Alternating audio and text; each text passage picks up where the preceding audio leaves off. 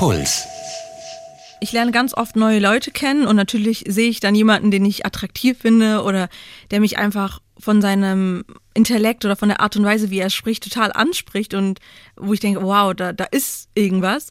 Und dann frage ich mich natürlich schon, wie es halt wäre, wenn ich ihn kennenlernen würde oder wenn ich diese, diese Verliebtheitsphase, diese, diese aufbrausenden Gefühle nochmal erleben könnte. Und dann beschäftigt mich das schon. Die Lösung.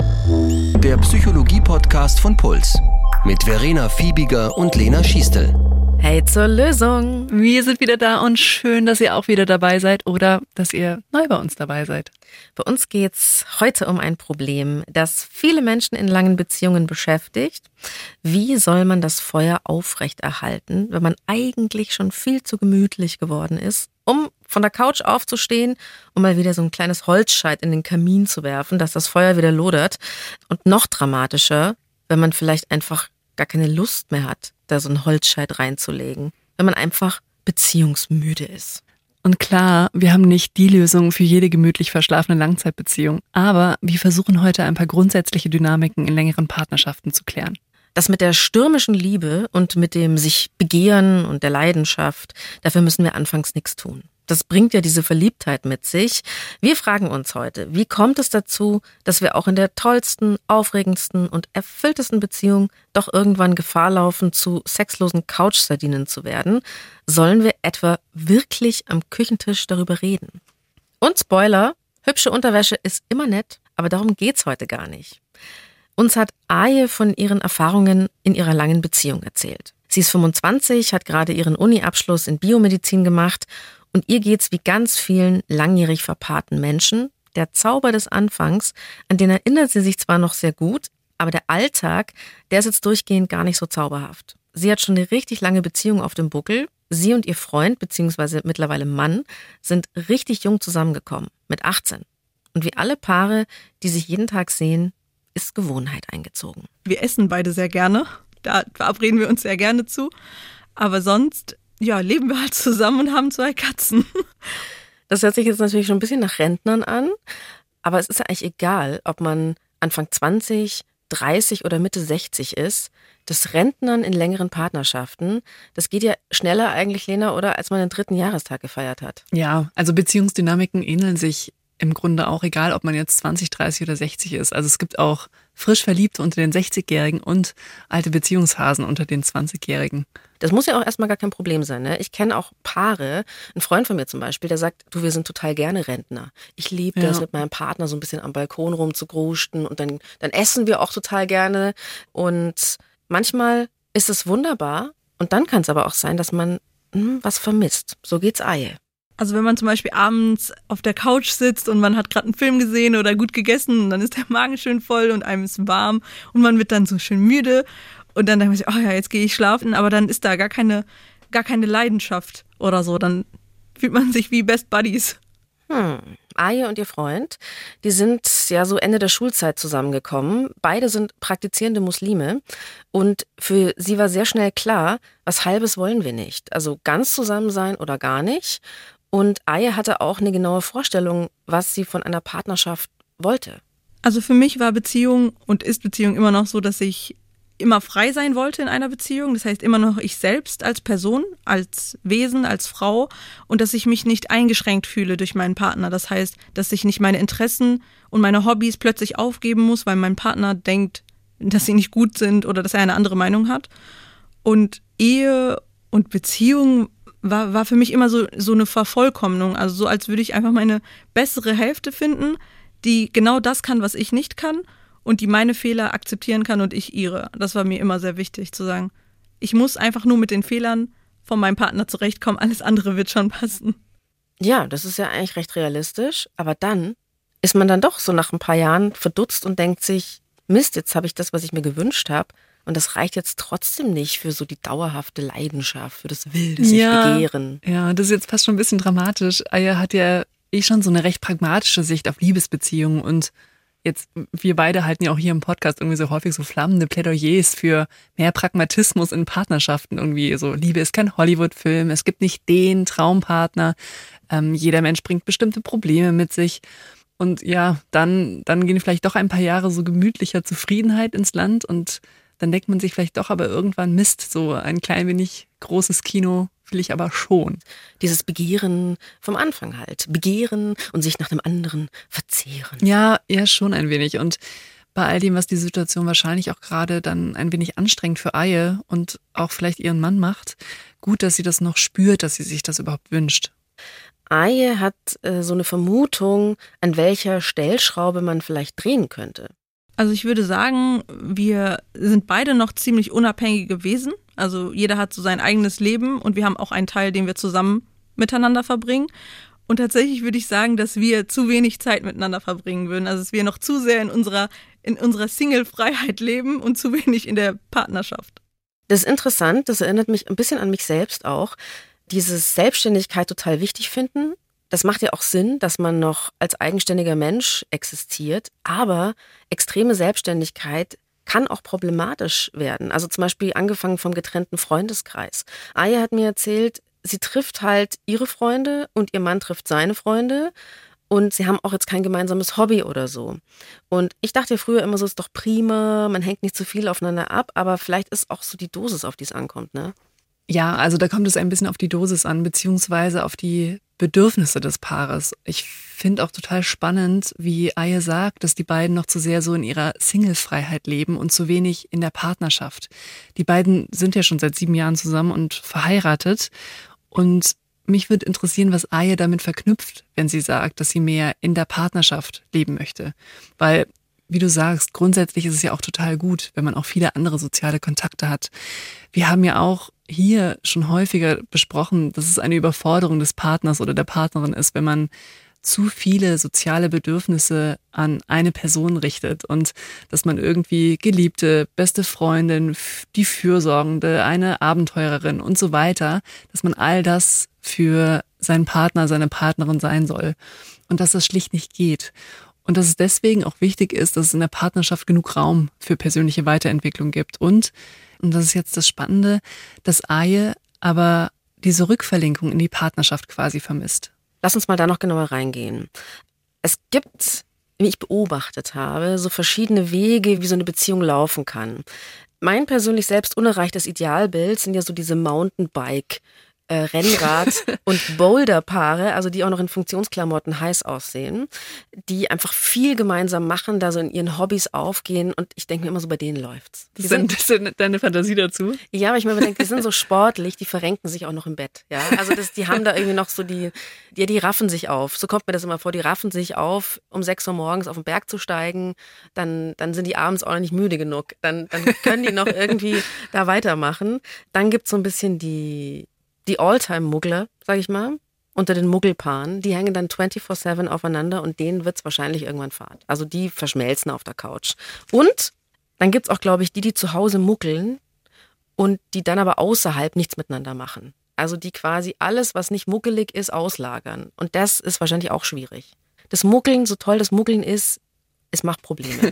ja, also vielleicht mal vorweg, es gibt super viele verschiedene Beziehungsdynamiken, in die sich Paare gewissermaßen einnisten können. Und viele können dazu führen, dass das Begehren in Beziehungen weniger wird. Und es gibt da sogar so viele verschiedene Beziehungsdynamiken und Wege hin, dass man eigentlich davon sprechen kann, dass es so eine komplett normale Entwicklung ist. Und wir können ja mal eine von diesen Dynamiken herausgreifen. Also nicht wenige erleben, dass es nach den ersten Beziehungsjahren nicht mehr diese dramatischen Gefühle des Verliebtseins gibt oder dass die eben nicht im Vordergrund stehen, sondern eher so ein ruhiges Gefühl aus Verbundenheit und Zugehörigkeit entsteht. Und dieses Gefühl könnte man vielleicht eher mit Familiengefühl oder so beschreiben. Nur dieses Familiengefühl ist eben nicht der ideale Nährboden für Begehren und Leidenschaft, weil Begehren entsteht eben dort, wo etwas noch nicht ganz sicher ist, wo mir etwas noch ein wenig fremd ist, wo ich vielleicht auch etwas noch erobern muss.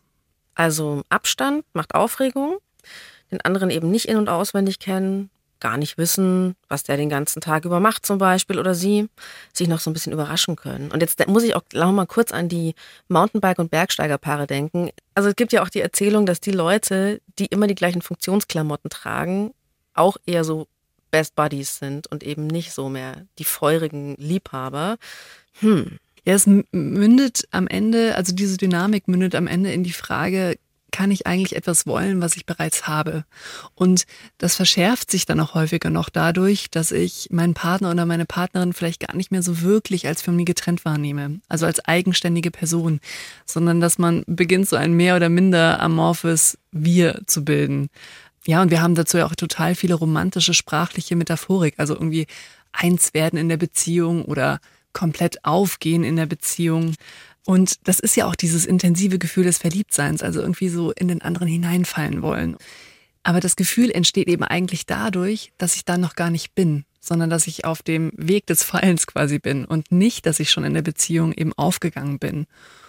Und dieses amorphe Wir, das kann man bei Paaren auch manchmal daran beobachten, dass zum Beispiel sehr häufig einfach in der Wir-Form gesprochen wird. Also sowas wie, wir lieben ja Bergtouren, wir finden ja das und das Thema eher schwierig oder das und das Thema spannend. Wenn man sich als Paar jetzt eben auf diese Weise erlebt, ist es eben noch schwerer denkbar, dass man echte Anziehung spürt. Das würde ja erstmal voraussetzen, dass ich den anderen als wirklich getrennt von mir erlebe. Ja, schwierig. Also Freunde von mir haben ja ernsthaft versucht, diesen Abstand und damit das Verliebtsein vom Anfang mit aller Macht aufrechtzuerhalten. Also ich glaube, die haben das wirklich vier Jahre oder so ganz gut geschafft. Also sich nicht ständig sehen, nicht zusammenziehen, die Unsicherheit weiter Teil der Beziehung sein zu lassen. Und damit meine ich jetzt nicht irgendwie offene Beziehung oder so, sondern mhm. einfach nicht dauernd sich alles zu erzählen. Und hat's geklappt? Sind dann zusammengezogen wegen Kind ist jetzt genauso wie bei allen anderen auch. Aber sie haben es ein bisschen länger aufrechterhalten. Naja, okay. also ich finde es halt echt mies eigentlich, diesen Mechanismus, dass wir endlich den Menschen finden wollen, der uns auch mit fettigen Haaren und mit Mundgeruch liebt. Und dann werden wir zu Mitbewohnern mit dem. Also wir werden so Roomies. Man, man teilt sich den Abwasch und die Körperpflegeeinheiten und schneidet sich die Fußnägel gegenseitig. Also habe ich nur gehört, gell? Drückt sich Pickel aus, laust sich wie die Paviane. Grooming, das, äh, das hat eine ganz wichtige soziale Funktion. Nennt sich das Grooming, wenn man so ja, laust dieses, oder was? Ja, dieses Lausen. Ich, Ethologen würden eben beschreiben, dass es eben gar nicht so sehr darum geht, dass man irgendwie die Parasiten aus dem Fell pflückt, jeweils von den anderen Pavianen, sondern dass es wirklich vielmehr eine stabilisierende Funktion im Beziehungsgefüge hat. Viele finden das ja richtig richtig abartig schon, wenn man dem anderen Pickel ausdrückt oder so. Es hat eine soziale Funktion, aber es macht auch nicht sexy, ne? Nee. Also, es kommt, jedem sein Kink, sag ich, aber. Paare, die sich am Strand die Pickel ausdrücken, achtet darauf mal. Das heißt also, dieses Grooming, wie wir gerade gesagt haben, oder einfach auch eben dieses so ganz eng aufeinander hocken, das ist ein Mechanismus. Jetzt ist aber bei Aje und ihrem Mann so, dass die eher so zur Sorte Paare gehören, die daheim muckeln aber trotzdem super viel alleine machen. Irgendwie schon zu viel. Ja, also das ist auch nicht untypisch. Ähm, wir haben ja am Anfang diese intensive Verliebtheitsphase zu Beginn der Beziehung. Und in dieser ersten Phase gibt es bei vielen Paaren die Tendenz, Unterschiede, die man so zwischen den Personen hat, entweder herunterzuspielen oder dass wenn man sie bemerkt, dass man sich gegenseitig betont, dass man aber da super komplementär ist und wie gut man sich da ergänzt. Einfach deshalb, weil man eben in dieser ersten Phase auch die gemeinsame Bindung stärken möchte. Und deswegen vergewissert man sich ständig auch gegenseitig, wie gut man zusammenpasst. Und das impliziert eine gegenseitige Anpassungsleistung. Und die wird in dieser ersten Phase häufig gar nicht als solche bemerkt. Eben weil es diesen Fokus gibt auf die Stärkung der Beziehung und weil das einen auch in dieser Phase noch so wahnsinnig auch mit positiven Gefühlen füttert so dass einem der Rest und dass man vielleicht merkt, okay, an der oder an der Stelle gebe ich vielleicht auch etwas auf, dass einem das am Anfang einfach schlicht egal ist. Ab dem Zeitpunkt, wo man sich dann aber zunehmend fest und sicher in der Beziehung fühlt, dann werden auch häufig Unterschiede zwischen den Partnern wieder deutlicher. Und dann merkt man vielleicht, dass eben für den einen die ein oder andere Anpassungsleistung ein bisschen zu weit ging oder. Ich muss mhm. ein Beispiel sagen der eine trinkt Alkohol, der andere nicht. Ja, und man ist vielleicht am Anfang zu lauter Partys mitgegangen und hat sich gedacht, ich kann das Leben mitleben und merkt irgendwann, nee, da passen wir eigentlich gar nicht zusammen. Ich will das eigentlich gar nicht. Und dann muss man vielleicht auch wieder so zu Schritt zurückgehen und sagen, das machen wir lieber getrennt. Also dieses Gefühl, dass man entweder in, so, in seiner Anpassung ein bisschen zu weit gegangen ist oder dass vielleicht auch eigene Bedürfnisse auf der Strecke geblieben sind. Und das kommt dann eben zu einem späteren Zeitpunkt in der Beziehung, sprudelt das quasi wieder nach oben. Und das sind wiederum aber Themen, die eben potenziell auch Konflikte mit sich bringen könnten. Und eben eine Lösung, damit jetzt umzugehen, ist, dass man sich gegenseitig viele Freiheiten einräumt. Also so, dass beide Partner ihre Unterschiede im Außen leben können und da zum Beispiel dann eben Seiten von sich leben können, von denen sie denken, dass sie das in der Partnerschaft nicht können. Und das ist ja erstmal eine gute Variante, also die mir eben auch Konflikte innerhalb der Paarbeziehung erspart. Die ja, mögliche Gefahr dabei ist aber, dass sich die Beziehung so ein bisschen ausdünnt. Also, dass ich vielleicht ein wenig zu viel nach außen verlagere. Und ich habe dann eben im Außen so aufregende und inspirierende Erlebnisse. Für die Beziehung ist aber zunehmend weniger Zeit. Kenne ich auch wirklich gut. Also, dass man plötzlich merkt, ich gehe nur mit anderen aus oder ich mache in der Freizeit nur was allein mit meinen Freunden. Was machen wir eigentlich noch gemeinsam? Was dann noch erschwerend hinzukommt für so eine bisschen, ja, Langzeitbeziehungen mit eingeschlafenen Füßen, sag ich mal, dass wir nicht allein auf der Welt sind, sondern leider Gottes auch immer wieder Menschen begegnen, die irgendwie interessant sind. Und ich glaube, Eie spricht da vielen aus der Seele ich lerne ganz oft neue Leute kennen und natürlich sehe ich dann jemanden, den ich attraktiv finde oder der mich einfach von seinem Intellekt oder von der Art und Weise, wie er spricht, total anspricht und wo ich denke, wow, da, da ist irgendwas. Und dann frage ich mich natürlich schon, wie es halt wäre, wenn ich ihn kennenlernen würde oder wenn ich diese, diese Verliebtheitsphase, diese, diese aufbrausenden Gefühle nochmal erleben könnte. Und dann beschäftigt mich das schon, ob ich jetzt für immer in dieser Stagnation bleiben werde. Dödö. Ja. Ja. Das ist die große Frage jetzt. Kommen diese Gefühle oder sagen wir so, dass einem überhaupt wieder andere Leute auffallen, kommen die einem, weil in der Beziehung was nicht stimmt oder kommen die Gefühle, weil die sowieso kommen? Also ist es so, dass das Gras beim Nachbarn immer grüner ist, auch äh, wenn wir zum Beispiel selbst in einem zoologischen Garten wohnen eigentlich, wo es doch wunderschön ist. Ja, ja also vielleicht ganz allgemein, der Mensch ist tatsächlich ein Gewohnheitstier und ich glaube, diesen Ausdruck gibt es, weil Menschen einmal die Gewohnheit, also so das Ritualisierte und das Erwartbare auch suchen, aber auch, weil wir uns einfach an sehr viel gewöhnen. Also wir gewöhnen uns schlicht auch an die guten Dinge in unserem Leben und Gewöhnung heißt, dass diese Dinge für uns unscheinbar werden oder halt eben selbstverständlich im Alltag und deshalb fallen uns neue oder fremde Dinge auf. Nicht unbedingt, weil das jetzt besser ist, sondern einfach, weil es anders ist. Ich vermute, dass ein wichtiger Aspekt ist, dass Aie ihren jetzigen Zustand aber irgendwie so als Stagnation beschreibt. Also, dass sie das Gefühl hat, dass sie auf der Stelle tritt. Und da würde es sich sicher lohnen anzusetzen. Also, was genau steht hinter diesem Gefühl der Stagnation? Das finde ich einen ganz interessanten Punkt, weil es ja oft auch in so langen Partnerschaften darum geht, zu schauen, Gibt es was, wo wir uns hinentwickeln können? Gibt es irgendwie eine gemeinsame Aufgabe? Gibt es ein gemeinsames Ziel? Oder, und das muss ja gar nicht so groß sein, das muss ja nicht gleich das Haus sein, das man baut, gibt es irgendwie was, was wir gemeinsam tun können? Aje hat äh, mir erzählt, dass sie sich selbst einfach ein bisschen unternehmungs- und risikofreudiger beschreibt als ihr Mann, habe ich ja schon gesagt, also ein bisschen extrovertierter. Und sie fragt sich, ob das jetzt irgendwie so Teil des Problems sein könnte. Ich würde sagen, dass es für mich etwas ist, was mich persönlich nicht nur in Beziehungen ausmacht, sondern allgemein so ein Teil meines Lebens ist immer dieses etwas Neues, etwas anderes ausprobieren. Und da ich mich selber kenne und weiß, dass ein Grundbedürfnis von mir ist in jeglicher Hinsicht, egal ob Arbeit, Uni, Familie oder Freunde, frage ich mich halt, ob dieses etwas Neues haben wollen in dieser Hinsicht nicht vielleicht sogar schädlich für mich ist. Ich finde es ja gerade ein bisschen entlastend, dass du gesagt hast, Lena, was Neues sehen ist normal, weil wir uns an das Alte gewöhnen. Also das ist jetzt nicht gleich was, was so Gefahr, Gefahr ist. Aye beschreibt sich gleichzeitig, obwohl sie immer so was Neues möchte, auch als Sicherheitstyp. Gleichzeitig brauche ich immer etwas Sicheres, wo ich halt wieder zurückgehen kann, wo ich sagen kann, da gehöre ich hin.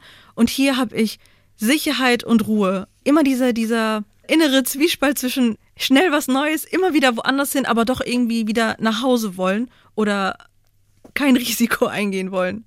Ja, voll schön, wie sie sich da selbst beschreiben kann. Und das, was sie beschreibt, das sind auch völlig normale Bedürfnisse. Also Abwechslung, neue Eindrücke auf der einen Seite und eben Beständigkeit und Sicherheit auf der anderen Seite. Und das ist echt total spannend, wie Eie das nämlich formuliert. Das klingt fast wie aus so einem Bindungstheorie-Lehrbuch. Also dieses, ich möchte was Neues ausprobieren, aber gleichzeitig brauche ich eine sichere Basis, an die ich zurückgehen kann.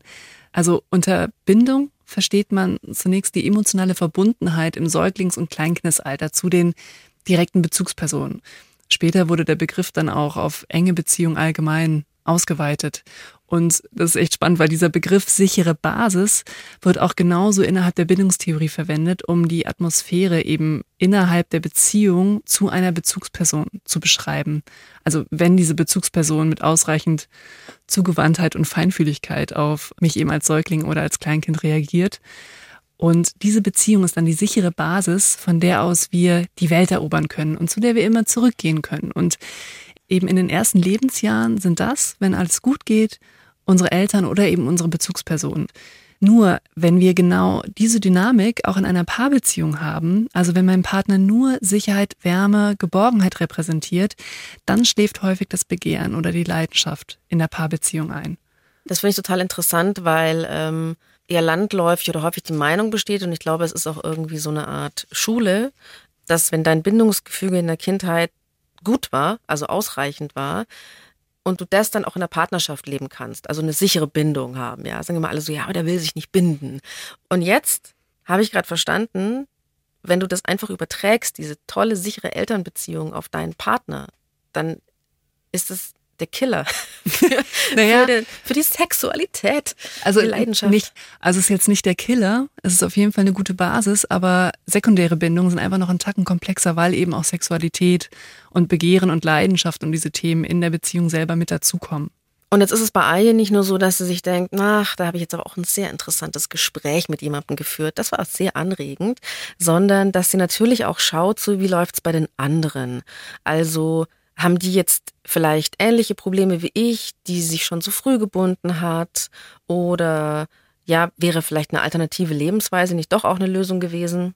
Also da ich halt unterschiedliche Freundeskreise habe, ich habe natürlich Menschen, die, die sind in festen Partnerschaften, in Langzeitbeziehungen, andere, die leben, ich würde sagen, promisk, also einfach wechselnde Partner. Und man ist dann halt ständig mit zwei verschiedenen Versionen von Partnerschaft und Glück auch konfrontiert und fragt sich dann dementsprechend auch, fehlt mir etwas oder, oder möchte ich etwas anderes vielleicht?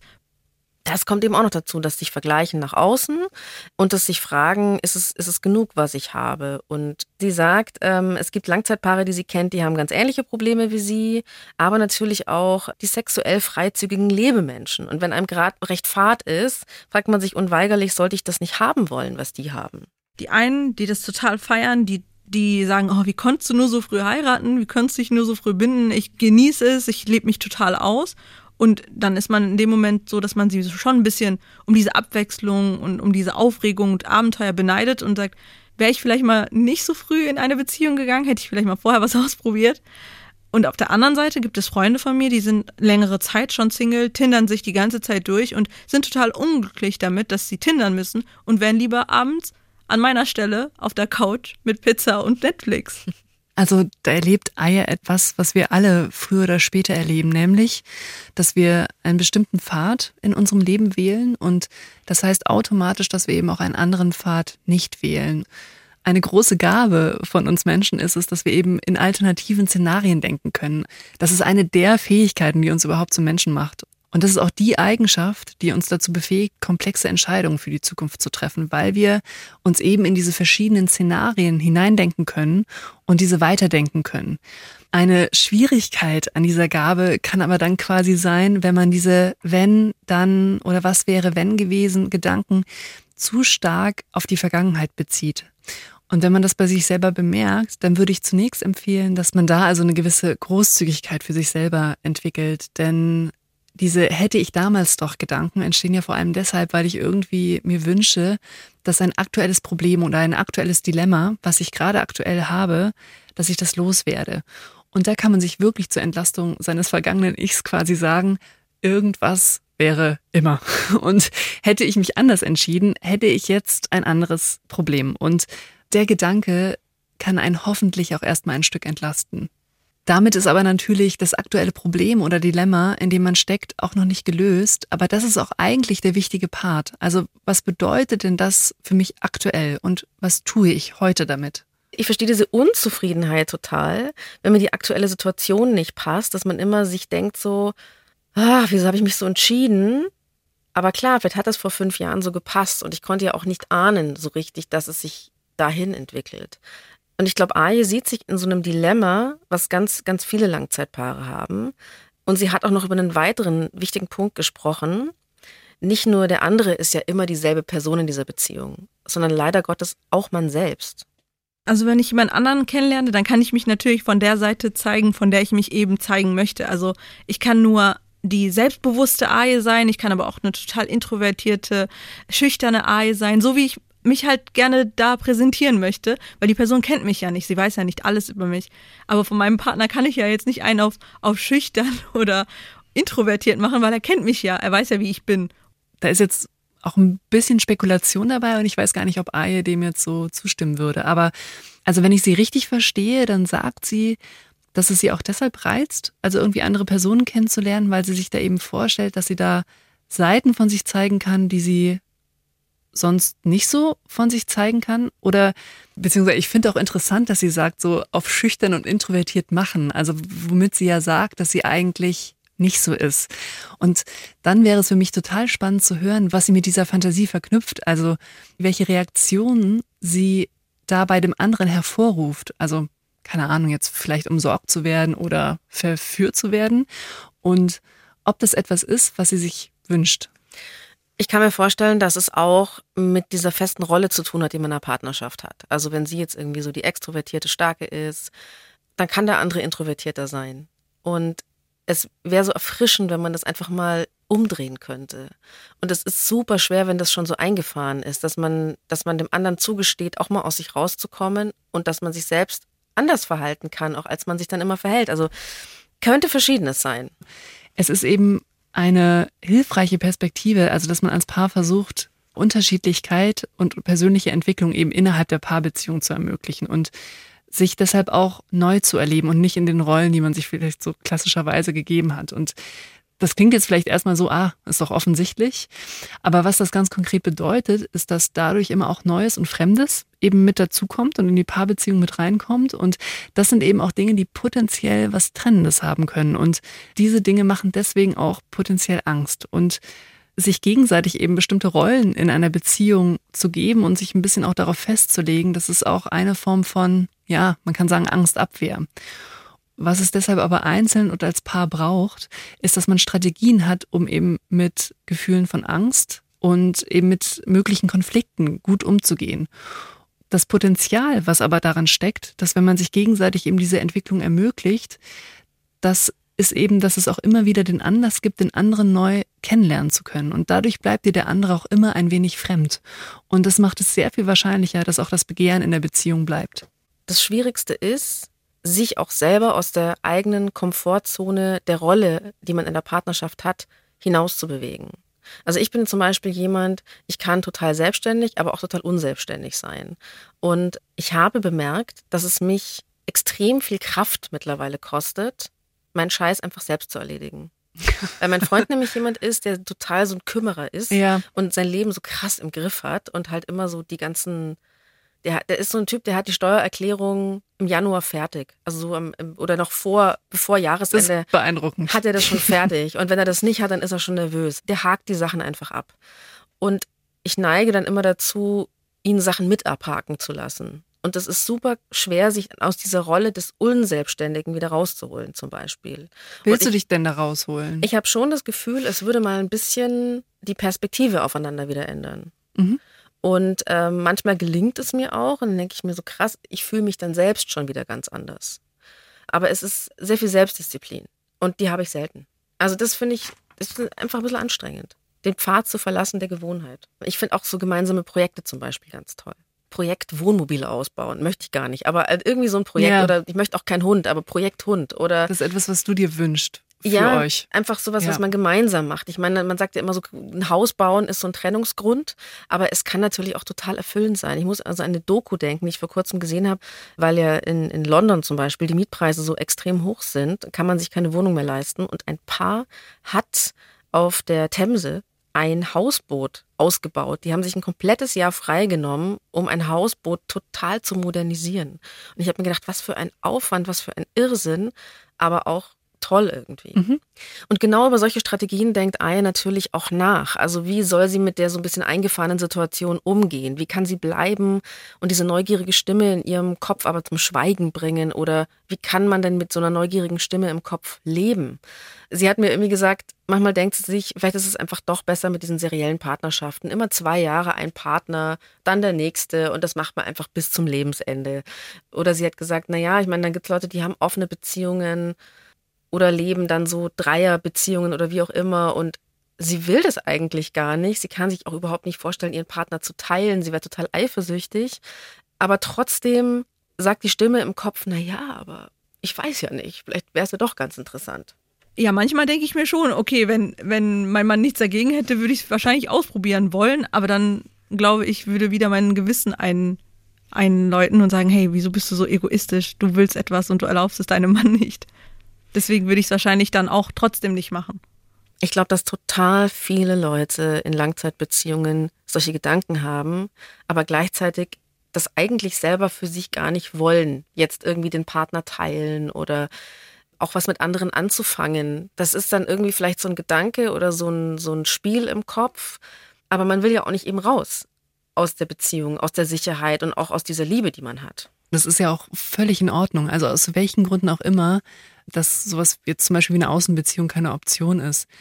Das heißt aber nicht, dass man dann an der Stelle stehen bleiben muss. Aber was macht man dann, Lena? Was sollen wir tun? Jetzt ernsthaft reden. Soll man darüber reden? Also Aya hat sich noch nicht getraut bisher. Ich habe mich ehrlich gesagt nicht getraut, äh, mich mit ihm darüber zu unterhalten. Also weil ich davor Angst habe, dass er genau die gleichen Gedanken hat.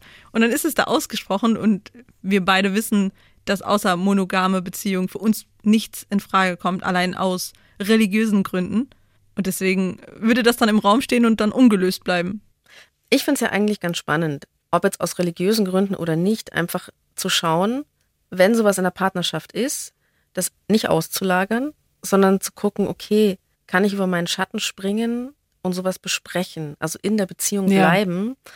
Weil jetzt ja auch immer dieses so, Aya hat mir erzählt, dass sie dann im Netz liest, ja, legen sie sich eine Affäre zu. Und das ist natürlich eine, eine mhm. Auslagerung. Alle können machen, was sie wollen, aber es ist trotzdem eine also man, man, man ist ja nicht dann in der Beziehung oder geht mal in so einen Kontakt, der unangenehm ist und wo, wo ich jetzt auch gar nicht weiß, wie macht man das eigentlich? Wie spricht man drüber? Das lernt man ja nirgends. Und ich glaube wirklich, oft ist der erste Weg, okay, man kauft sich sexy Unterwäsche oder Toys. Und das kann, glaube ich, auch aufregend sein. Aber es kann auch, glaube ich, einfach nur so unbenutzt in der Nachttischschublade rumgammeln. Man kommt trotzdem nicht in die Pushen. Und ich denke mir nämlich auch, ja, aber als wir frisch verliebt waren, da hatten wir doch auch Sex in einem muffigen Airbnb in New York City und, und hatten und hatten Feinripp-Unterwäsche an, aber es war egal. Immerhin ne? in New York City. Ja. Nicht die schlechteste Stadt. Aber wie zur Hölle soll ich jetzt in einem Gespräch am Küchentisch lösen, dass man genau das vermisst? New York City. Dieses Anfangsgefühl hm. oder einfach eben Intimität, was auch immer. Und natürlich vielleicht auch dieses, wenn ich mich jetzt offenbare, dann macht es der andere vielleicht auch und vielleicht vermisst der ja auch was. Auch ein Grund, warum Aya sagt, oh, ich, ich, ich will gar nicht drüber reden. Ich bin ehrlich, irgendwie wird mich das schon belasten auf der einen Seite, weil ich denke so, ich bin nicht gut genug. Aber auf der anderen Seite wäre ich schon irgendwie auch erleichtert, dass ich nicht alleine bin mit diesem Gefühl, weil mir das auch sagen würde, dass ich nicht die Einzige bin, die ihm in Anführungsstrichen Unrecht tut mit diesen Gedanken. Also dadurch, dass wir beide so denken, ist es gleichberechtigt. Aber ich weiß nicht, was ich damit anfangen würde. Also ich glaube nicht, dass mir das mit meiner Problemlösung helfen würde, aber ich weiß es nicht. Klar, man nimmt in Kauf, wenn man dem anderen sagt, du, ich, ich finde auch andere ganz toll, dass der dann sagt, ja du, also ich finde irgendwie die Kollegin mit den guten Korthosen, die finde ich auch super. Das will man auch nicht hören, ne? Ich frage mich, ob Ayes Hauptangst tatsächlich ist, dass ihr Mann das auch zu ihr sagt, also dass er Interesse irgendwie an anderen Menschen hätte oder ob sie ihn auch einfach nicht verletzen möchte und ihm Schmerz ersparen will. Also es ist ja auch wahrscheinlich, dass er verletzt wäre. Und jetzt ist es nicht so, dass ich pauschal sagen würde, dass man so jede kleine Gefühlsregung in seinem Innern mit seinem Partner oder seiner Partnerin teilen sollte. Aber wenn man dauerhaft etwas vermisst und man das Gefühl hat, dass etwas in der Schieflage ist, dann würde ich ein paar immer ermuntern, mutig zu sein und darüber zu sprechen. Ich finde, das extrem Schwere ist aber auch, dass man nicht einfach nur Vorwürfe macht. Also weißt du, dass man Ja. einfach nicht sagt, also oder so einem Streit dann sagt, Sex haben wir auch keinen mehr, ja. läuft nichts mehr, du liebst mich nicht mehr. Also dass das dann Ja. alles so hochkocht Ja, irgendwie. ein gutes Gespräch zu führen, das ist schwer und für alle Fälle, man kann sich auch dafür entscheiden, darauf zu verzichten. Also viele Paare entscheiden sich meist unausgesprochen und ohne, dass man das vielleicht mal aktiv mal entschieden hätte. Aber viele Paare pendeln sich so darauf ein, dass über manche Themen nicht gesprochen wird. Also das bedeutet aber in der Regel auch, dass sich diese Themen nicht entwickeln. Und das ist dann eine unausgesprochene Bestätigung quasi des Status quo in der Beziehung. Das ist so ein bisschen das, was ich meine, als ich vorhin sagte, dass man so eben Strategien als Paar braucht, um eben konflikthafte Themen zu besprechen und damit umzugehen. Kannst du das mal vormachen, Lena? Wie geht es? Ach so, ähm, ah, ja, also das ist wirklich ein lebenslanger Lernprozess. Also dieses schwierige Gespräch anstoßen. Und ich kann einfach nur jeden ermuntern, dass man quasi früh damit anfängt, das einzuüben. Und klar, also dafür braucht man Mut. Aber eigentlich könnte man, wie man diese Gespräche führt, da könnte man eine eigene Folge zu machen. Was man aber auf jeden Fall beachten kann, ist, dass man erstmal einen guten Moment wählt. Also wo man wirklich Raum und Zeit hat, das in Ruhe auch zu besprechen. Dann, dass man den Mut in sich findet, klar das Thema zu benennen, um was es einem geht und auch seine Sichtweise auf das Thema klar zu benennen. Und dass man dann, das ist vielleicht so das Dritte, dass man auch so die Wärme, aber dem anderen gegenüber auch in sich findet, dass man gleichzeitig auch die positiven Dinge und Gefühle, die man in der Beziehung erlebt, auch benennt. Also man beginnt vielleicht, du, ich, ich liebe dich, ich will mit dir zusammen sein, ich will aber etwas von mir erzählen, was mich schon eine Weile beschäftigt. Und das ist auch ein wichtiger Punkt, dass man eben darauf achtet, das, was du vorhin auch gesagt hast, dass man nicht so in was Vorwürfiges fällt, sondern dass man in erster Linie von sich und von seinen Bedürfnissen erzählt. Dann, dass man sich als Paar auch von der Erwartung löst, dass man sofort eine Lösung in dem Gespräch für ein Thema findet, sondern es kann auch einfach sein, dass man sich gegenseitig erstmal einfach zuhört und ja versteht, was im anderen vorgeht. Okay, oh Gott, also erstmal diesen Cringe, den ersten überwinden Ja. und äh, drüber reden. Ähm, ich würde wahrscheinlich dann auch, aber auch sofort erwarten, dass es dann wieder bam losgeht, man fällt übereinander her, jetzt läuft's wieder. Das ist mit einem Gespräch nicht getan quasi, ne? Nee, und vor allem, das setzt einen auch wahnsinnig unter Druck. Das ist ja auch dieses, wenn ich von meinem Partner oder meiner Partnerin höre, in dem Moment, dass er oder sie was vermisst, das kann mir ja auch wiederum Angst machen. Ich habe irgendwie das Gefühl, dass ich nicht reiche, dass ich ungenügend bin in der Beziehung.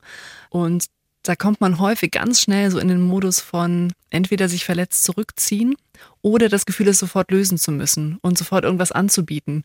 Ähm, Du machst doch sonst immer so Kalendertipps, Lena. Sex nach Kalender, was hältst du denn davon? das kann eine Lösung sein.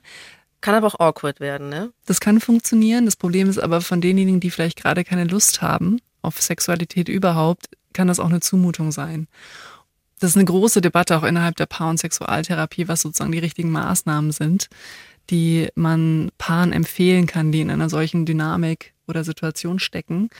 Das muss immer sehr abgestimmt sein auf das Paar. Also individuell. Es gibt auch hier Ja. keine Universallösung. Nein, drüber sprechen bedeutet nicht, dass man gleichzeitig auch im Gespräch schon die Lösung finden muss, sondern das ist schon fast die halbe Miete, die sie sich eben gegenseitig aufrichtig erzählen, was einen in einem vorgeht und einen beschäftigt und dass der andere zuhört und es wahrnimmt. Das habe ich mit Aya natürlich auch besprochen. Ja, aber willst du nicht doch irgendwie mal mit ihm drüber reden? Und ähm, sie meinte dann nach einiger Zeit, Ich glaube schon, dass das eine Methode ist, weil ich finde, dass halt Intimität mehr als nur körperliche Intimität ist. Für mich ist es halt viel wichtiger, so zu erfahren, was in der Seele oder in dem Kopf von meinem Partner vorgeht. Und dass, wenn ich genau das weiß, dass das für mich aufregender ist, teilweise, habe ich noch nicht ausprobiert. Das ist total spannend, dass Aya das sagt, weil häufig auch in langen Beziehungen das entsteht, dass ich von vornherein denke, ich weiß schon, was im Kopf von meinem Partner vorgeht. Und gerade in den Bereichen, wo man denkt, ah, da müsste ich eigentlich mutig sein, um das mit ihm oder mit ihr zu teilen, sieht man seinen Partner auch wieder ein bisschen in einem anderen Licht und sieht, dass es da Teile gibt, von denen ich vorher vielleicht keine Ahnung hatte. Und er wird, also er oder sie wirkt wieder ein bisschen fremd. Und das bringt eben auch wieder dieses Interessante und Neue in die Beziehung. Und das kann auch wieder die Intimität fördern, das Gefühl von Intimität. hui, jetzt bin ich mal gespannt auf die Lösung. Die Lösung, die wir so gerne hätten.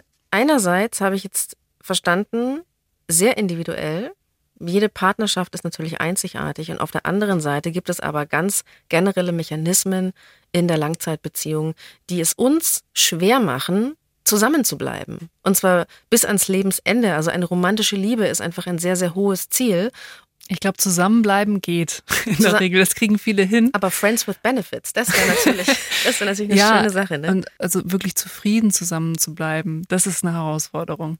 Was wir auch gelernt haben, ist, dass das, was wir eigentlich wollen, nämlich Vertrautheit, Nähe, auch eine Familie vielleicht in einem Partner zu finden, ein Ort, wo ich zu Hause sein kann, wo ich mich wohlfühle, wo ich sein kann, wer ich bin dass das es ist, nach das wir uns sehnen und dass gleichzeitig das ist, was unser Begehren, unsere Leidenschaft, unsere Lust aufeinander leider Gottes schmälert oder auch killt sogar.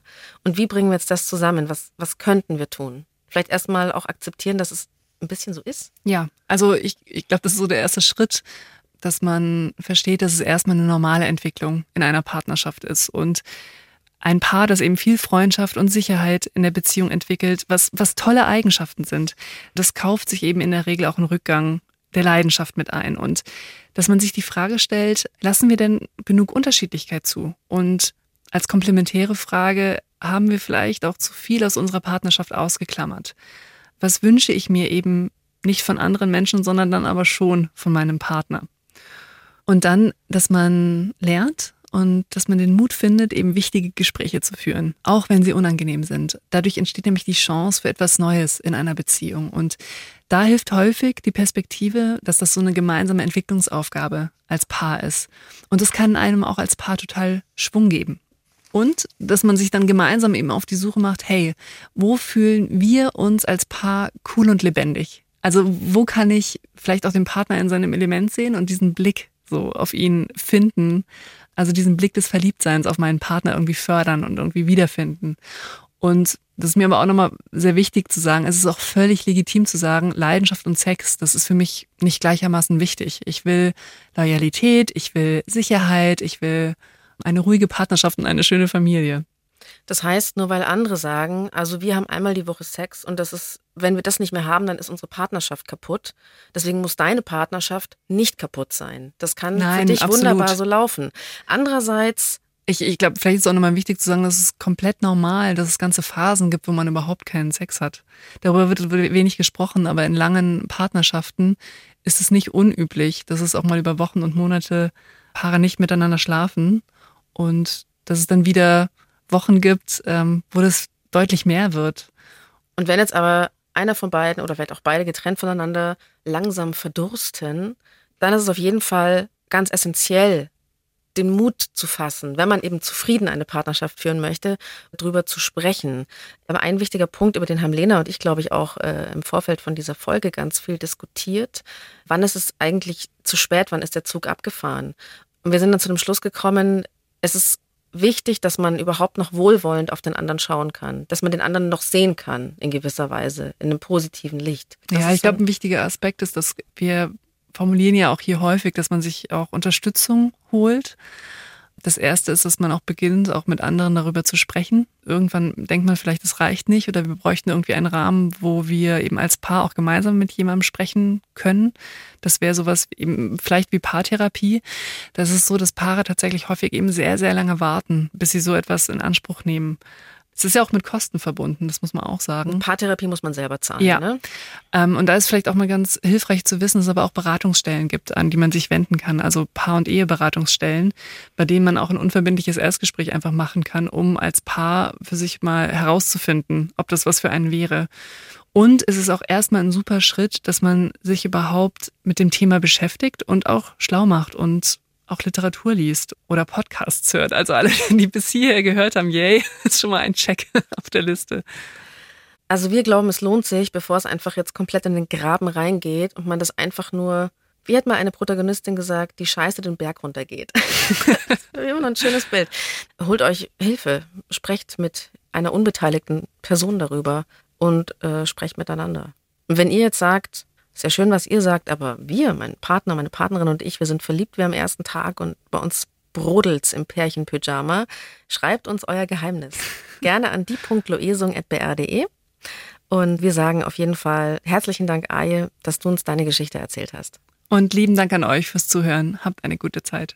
Die Redaktion hatten Ilka Knigge und Alexander Los. Feedback und Themenvorschläge eben an die.loesung.br.de oder ihr schickt uns eine Sprachnachricht an 0151 1218 und viermal die 5. Und wir freuen uns über Sternchen bei iTunes. Es gibt nicht die Lösung. Jeder strauchelt, so gut er kann.